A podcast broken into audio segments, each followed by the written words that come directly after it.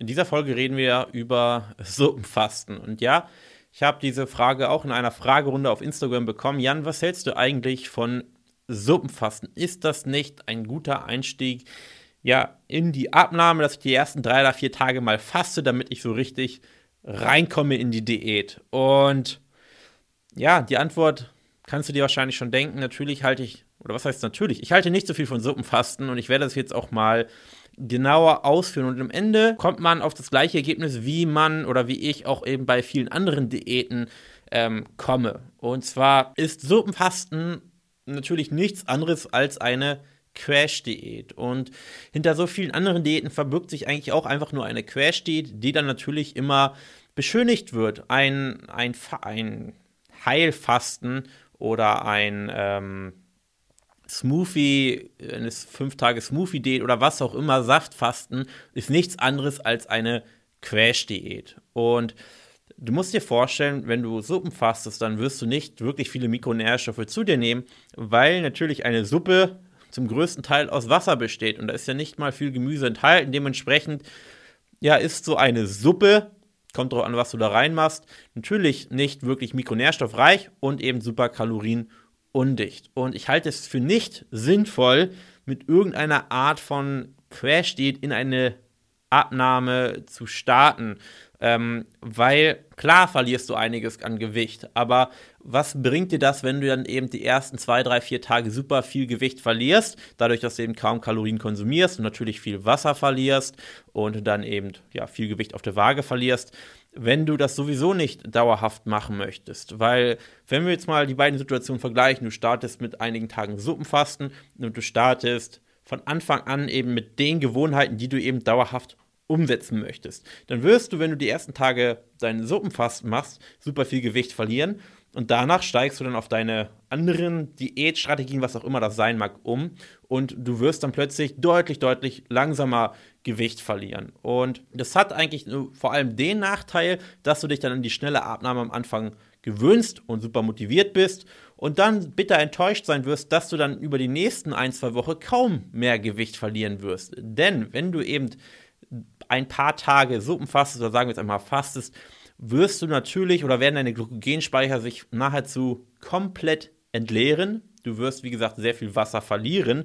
Und wenn du danach weiter diätest, abnimmst und trotz, ich sag mal, du bist dann trotzdem im Kaloriendefizit, isst aber eben ein bisschen mehr, dann wirst du sogar etwas zunehmen die ersten Tage, weil sich natürlich trotzdem oder trotz deines Kaloriendefizites dich die Glykogenspeicher füllen, du wieder ein bisschen Wasser einlagerst. Du kannst dir quasi vorstellen, wenn du fastest und einfach fast nichts isst, bist du wie ein trockener Schwamm und sobald du dann noch irgendwelche Kalorien bekommst, egal wie wenig oder egal wie wenig Kalorien es sind, Hauptsache es sind eben mehr als das, was du vorher konsumiert hattest und vorher hattest du quasi nachher 0 oder 0 bis 500 Kalorien konsumierst, selbst wenn du nur 1000 Kalorien konsumierst, 1200 und im Defizit bist, wirst du die ersten Tage zunehmen. Langfristig wirst du natürlich trotzdem mit diesen wenigen Kalorien abnehmen, aber das wird für eine sehr, sehr große Enttäuschung sorgen und du wirst dann vermutlich vielleicht schon nach ein oder zwei Wochen wieder abbrechen und demotiviert sein und du kommst in diesen Teufelskreislauf, dass du sagst, ja, ich brauche gar keine Diät starten,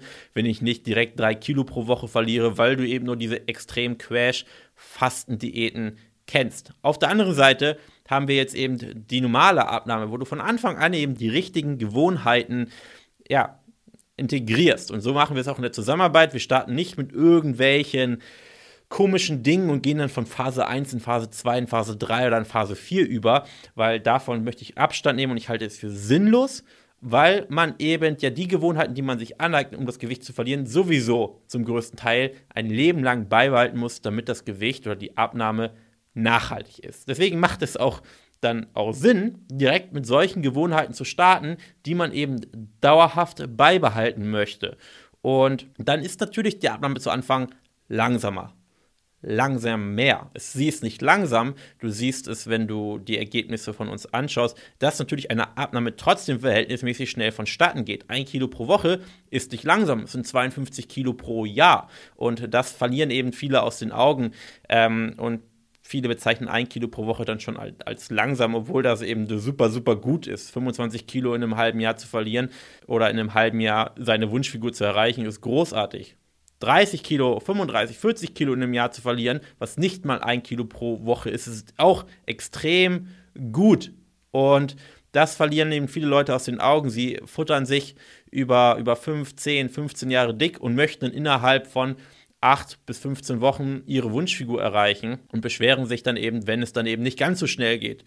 Und ja, so machen wir es und so würde ich es auch jedem raten zu tun. Denk immer langfristig und denk, okay, was werde ich denn auch in zehn Jahren noch machen?